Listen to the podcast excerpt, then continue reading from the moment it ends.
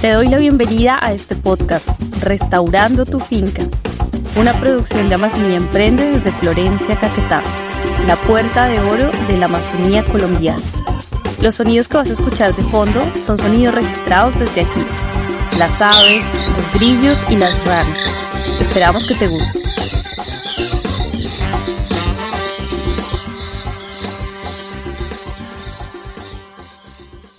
Mi nombre es Julie Hernández y soy la directora ejecutiva y cofundadora de Amazonía Emprende. Empecemos con este episodio. Los visitantes que llegan a Amazonía Emprende Escuela Bosque tienen sobre todo una pregunta en mente, y es la diferencia entre reforestación y restauración. Y los entiendo perfectamente porque esa fue una de las preguntas que tuve la primera vez que visité Florencia, Caquetá, en octubre de 2019. La primera vez que entré al bosque de referencia de la escuela Bosque y Julio Andrés les contó en un episodio pasado que aquí tenemos 17 hectáreas de bosque de referencia de donde extraemos las semillas para los procesos de restauración, pues realmente si alguien me hubiese preguntado, bueno, ¿usted qué ve aquí? Y mi respuesta habría sido, pues veo árboles, veo árboles, veo ramas, veo hojas en el suelo, pero realmente como, como buena rola acostumbrada a los paseos en la sabana de Bogotá, donde lo que vemos es un paisaje verde al fondo, de pinos y montañas peladas, no sabía diferenciar entre un árbol y otro y entender la importancia de las especies forestales nativas. Ahora, cuatro años después, aquí sentada en la escuela bosque grabando este podcast y viendo hacia el bosque de referencia, puedo apreciar y describir claramente la diferencia entre una palma, entre, eh, bueno, yo, estoy, yo soy un aprendiz, claro está, pero ya puedo diferenciar entre las palmas, también sé cuál es el chontaduro, el resbalamonos, que le llaman aquí, que es uno de los árboles más bonitos que tenemos en el, en el bosque, con un tono muy claro y muy particular, porque parece que se estuviera cayendo la corteza del, del árbol. Bueno, ya puedo darme cuenta que cuando entro a ese bosque veo una gran variedad de especies forestales. Y justamente eh, de eso se trata la restauración. Se trata de emular las características de ese bosque, tratar a partir de la siembra de eh, especies nativas de replicar las características de nuestro bosque de referencia. Básicamente ahí estamos pensando en función de servicios ecosistémicos, es decir, queremos recuperar el suelo, queremos recuperar el agua y en nuestro caso en la Amazonía queremos recuperar los ríos voladores que abastecen el agua a una ciudad como Bogotá. Bueno, pero para no divagar, volvamos otra vez a la diferencia entre el concepto de restauración y reforestación de ecosistemas. Vamos a mencionar entonces tres características distintivas de cada uno.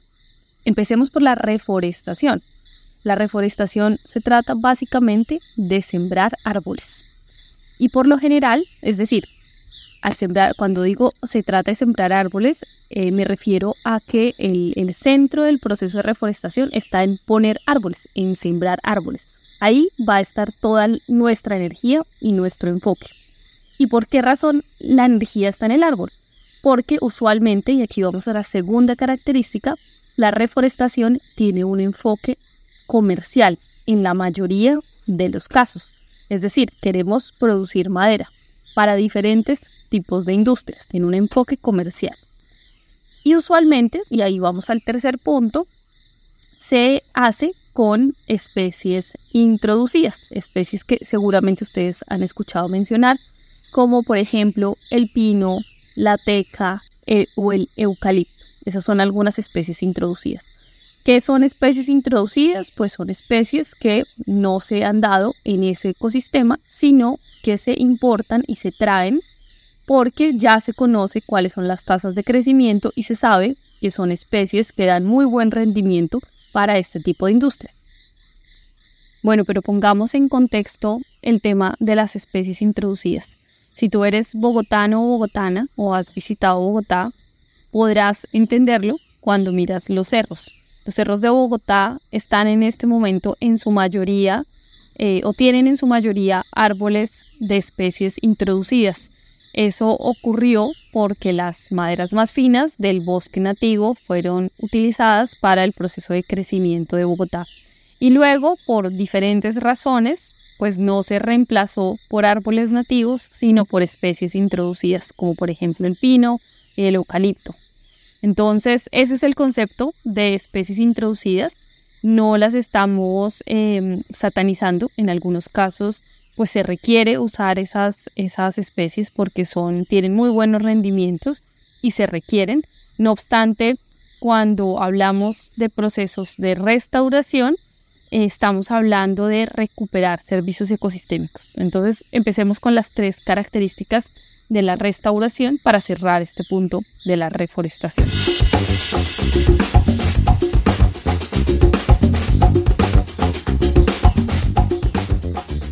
Acabo de mencionar un término nuevo que no había traído Julio Andrés a colación en los podcasts pasados y, son, y es el, el concepto de servicios ecosistémicos. Esto nos da para todo un podcast, entonces, como dice Felipe García, el abejero Felipe García, esperen tantico, Pronto haremos un podcast. Bueno, ahí está, ahí está Tony. Justamente mencioné a Felipe y ahí Tony latió. Eh, entonces espérenos, vamos a hacer todo un podcast sobre servicios ecosistémicos. Sin embargo, quédense con la idea de que servicios ecosistémicos son los beneficios que el ecosistema, que la naturaleza le provee o nos provee a los seres humanos. Listo. Retomemos entonces la restauración. Antes dijimos que la reforestación se centra en el árbol. Entonces nuestra energía está en sembrar esos árboles.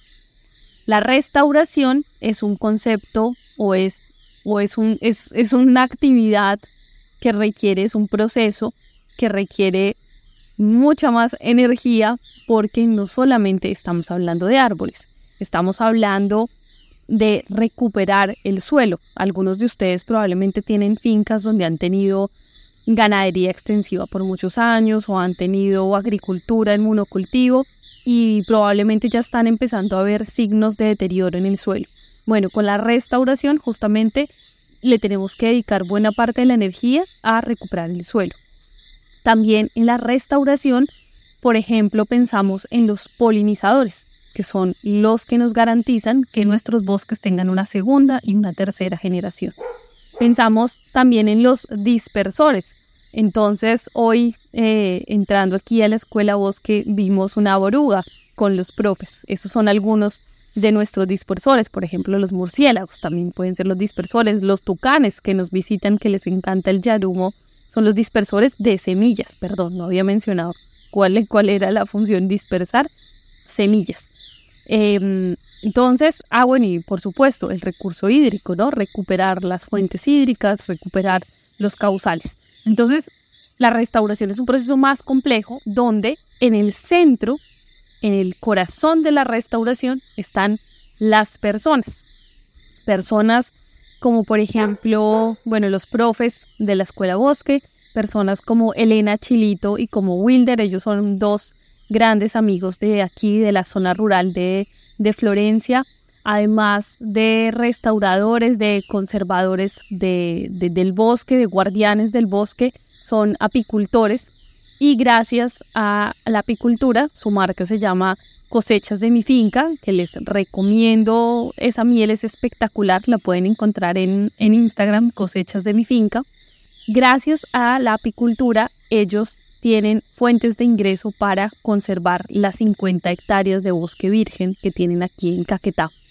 Entonces, la primera característica para retomar es la reforestación. Se trata de árboles. Ahí está nuestra energía. En la restauración estamos hablando de suelos, estamos hablando de polinizadores, estamos hablando de dispersores de semillas, de agua, pero sobre todo, sobre todo, estamos hablando de personas personas que necesitan fuentes de ingreso, como por ejemplo Elena y Wilder, eh, para poder conservar esos bosques y para poder restaurar lo que eh, es lo que ha sido previamente deforestado.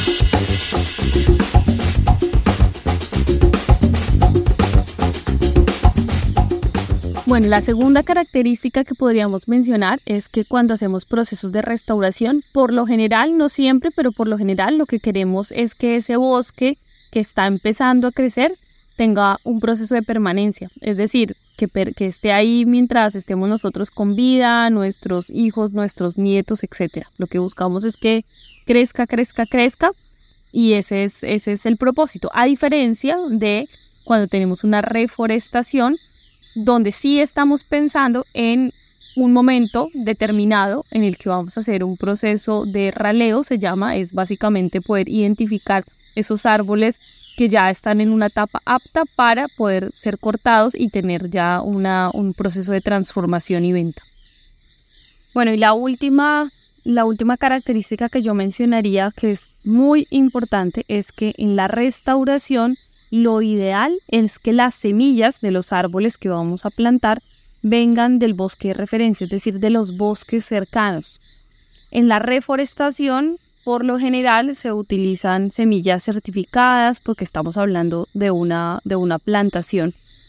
Eso es bien distinto a la restauración, donde puede ocurrir eso, pero en la medida de lo posible, como lo que buscamos es emular las características del bosque cercano, pues deberíamos poder extraer las semillas del bosque más cercano. A propósito, aprovecho para darte un consejo si es que ya estás restaurando tu finca o estás planificando la restauración y es iniciar con el proceso de inventario forestal. ¿Eso qué quiere decir?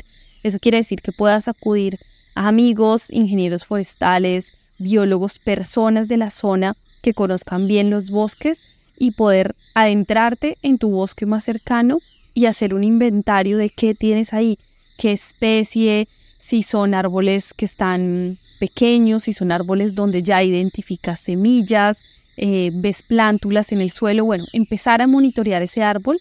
Muy importante que si tienes conocimiento las personas con las que vas a hacer el reconocimiento identifican un árbol como singular, puedas marcarlo. es muy importante poder empezar a hacer ese proceso y marcar tus árboles semilleros. Ya te vamos a hablar en otros capítulos sobre el proceso de monitoreo de esos árboles, por qué es importante, pero sería una primera recomendación que te daría en ese proceso de restauración de tu finca.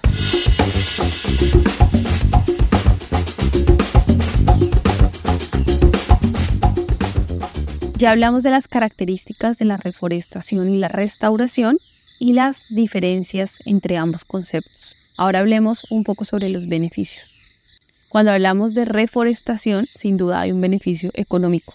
Si es una empresa que se dedica a reforestar, pues ahí está obteniendo ingresos, igual si es una familia. Hay un beneficio económico de la reforestación. Y en carbono, que seguramente has escuchado hablar sobre la agenda de carbono, eh, la captura de carbono como parte de la estrategia de lucha contra el cambio climático, pues cuando sembramos árboles, estos árboles están capturando carbono, están removiendo carbono de la atmósfera y eso tiene un beneficio social y ambiental. Ahora hablemos de los beneficios de la restauración. Cuando hablamos de restauración, eh, también estamos removiendo carbono de la atmósfera con los árboles de especies forestales nativas que están en el bosque. Ese sería un primer beneficio.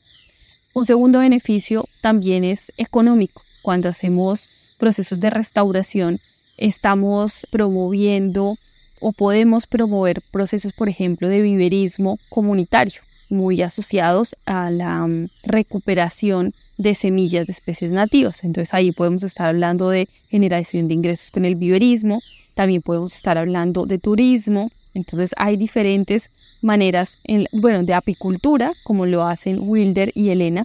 Entonces estamos aprovechando ese bosque y estamos generando beneficios económicos a partir de los procesos de restauración. Ese es un segundo. Y un tercero muy importante que a veces no tenemos en cuenta es que gracias a la restauración, y ahí podemos alejarnos de la reforestación, es que la restauración sí tiene un enfoque en biodiversidad. Vamos a hablar de biodiversidad en varios episodios siguientes, pero por el momento quédate con la idea de que cuando hablamos de biodiversidad estamos hablando de la diversidad de la vida que hay en el planeta. Y entonces, por ejemplo, voy a hablar de unos tucanes divinos que vienen y nos visitan acá en la escuela. A ese tucán en particular le encanta el yarumo. Seguramente le gustan otras especies, pero le gusta su yarumo.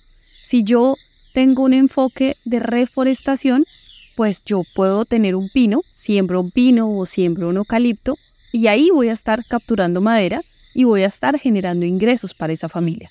Pero puede ser que ese tucán no vuelva, porque a ese tucán no le gusta el árbol, porque durante cientos de miles de años, incluso millones de años, pues ese tucán ha comido de ese yorumo.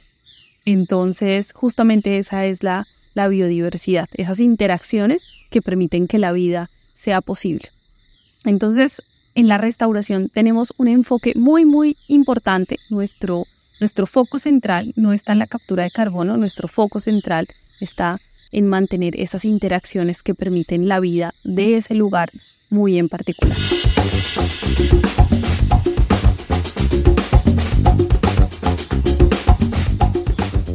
Bueno, pero ya para ir cerrando, pues en términos de conceptos, seguramente si vas a Google y pones reforestación y restauración, te va a salir toda, toda todo tipo de información, muchísima información. Eh, y es ahí cuando te invito a que nos visites Amazonía Emprende Escuela Bosque para que veas justamente en vivo y en directo cómo funciona una restauración em, y podamos compartir. Entonces, eh, te invito a visitar nuestras redes sociales. Tenemos campamentos casi todos los meses donde compartimos con las personas que nos visitan nuestros procesos de restauración. Vamos al bosque, identificamos los árboles, rescatamos semillas. Eh, bueno, la pasamos muy bien, la verdad, en esos, en esos campamentos. Entonces, muy invitado o invitada a que nos visites aquí en la Puerta de Oro de la Amazonía. Espero que este podcast te haya gustado, que te haya dado algunas ideas interesantes para seguir en esos procesos de restauración. Y nosotros pues estamos aquí en la Escuela Bosque produciendo mucho contenido y anotando todos nuestros logros, también nuestros, nuestros errores para compartirlos contigo y que puedas tener pues un, un proceso muy satisfactorio en tu finca. Un abrazo.